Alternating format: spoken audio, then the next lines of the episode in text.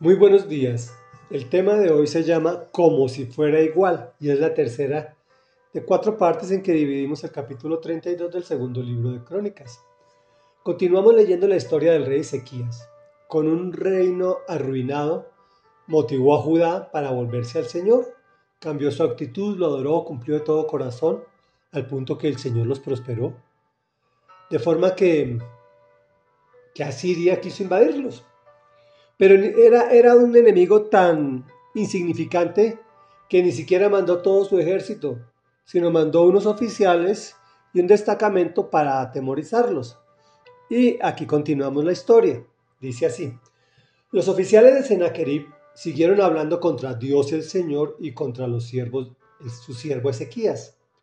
Además, Sennacherib escribió una carta en la que insultaba al Señor Dios de Israel en estos términos, comillas. Así como los dioses de otras naciones no han podido librarlas de mi mano, tampoco ese Dios de Ezequías podrá librar de mi mano a su pueblo. Los oficiales de Sennacherib le gritaban a voz en cuello a los habitantes de Jerusalén que estaban en la muralla. Lo hacían en lengua hebrea para infundirles miedo y así poder conquistar la ciudad. Y se referían al Dios de Jerusalén como si fuera igual a los dioses de otras naciones de la tierra, fabricados por manos humanas. Por ese motivo, el rey Ezequías y el profeta Isaías, hijo de Amós, clamaron al cielo en oración. Entonces el Señor envió un ángel para que exterminara a todos los soldados y a los jefes y capitanes del campamento del rey de Asiria, y éste tuvo que volver avergonzado a su país. Al entrar en el templo de su Dios, con D minúscula, sus propios hijos lo asesinaron. Así salvó el Señor a Ezequías y a los habitantes de Jerusalén de la mano de Sennacherib, rey de Asiria, y de todos sus enemigos, y les dio paz en todas sus fronteras. Entonces muchos fueron a Jerusalén con ofrendas para el Señor y regalos para Ezequías, rey de Judá.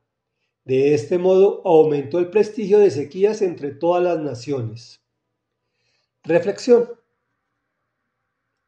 Los que no conocen al Dios verdadero creen que no pasa nada al hablar contra él y contra sus siervos. Este Sennacherib es tan torpe tan torpe que además lo pone por escrito. Les gritaban en su propio idioma para desvalorizar al Señor y llenarlos de temor. Esto es una, una imagen de cómo actúa Satanás y actúa igual en todos los tiempos. Te habla en tu mente con tus propias palabras para que pienses mal de Dios. Es decir, que Dios no tiene poder de cambiar las circunstancias, que Dios no está contigo, que Dios no te ama y eso hace que sientas miedo. Una vez que te dejas llevar por el miedo, te inmovilizas y ahí sí se perdió el año. Por otro lado, estos personajes creen que todos los dioses son iguales, como los fabricados por manos humanas. Es lo que llamamos idolatría, pues no han experimentado el poder transformador de Dios. ¿Se les entiende, pues? La salida para todo es la que hizo Sennacherib con el profeta, y es la oración. Hay diferentes tipos de oración. La individual, en tu lugar secreto, tú solito. La familiar, con tus seres queridos. La congregacional, en las iglesias, en los templos. Y la nacional, que es la que debemos hacer por nuestro país. La oración hace que tome verdadera magnitud nuestros problemas la oración de gratitud también para nuestros éxitos nos hace humildes y reconocer que no son nuestros y que no nos apropiemos de ellos, pues algunas veces terminan siendo al revés, es decir, que nuestros problemas son para bien, especialmente para aquellos que amamos al Señor, y los éxitos terminan siendo problemas complicados, como el caso del rey de Asiria. Se llenó tanto de orgullo al extremo que sus propios hijos lo asesinan. Finalmente, ante un triunfo tan portentoso, los israelitas se llenaron de nuevos mejores amigos. El Señor les dio paz y muchos fueron a Jerusalén con regalitos. Pregunta, ¿qué haces ante los triunfos y qué haces ante las derrotas? Oremos. Padre nuestro, amado Dios, querido Señor, querido Papito lindo, hoy venimos ante ti porque nosotros sí conocemos de ti, sí conocemos de tu poder transformador, de tu poder sanador, de tu poder milagroso, porque has actuado nuestras vidas transformándolas.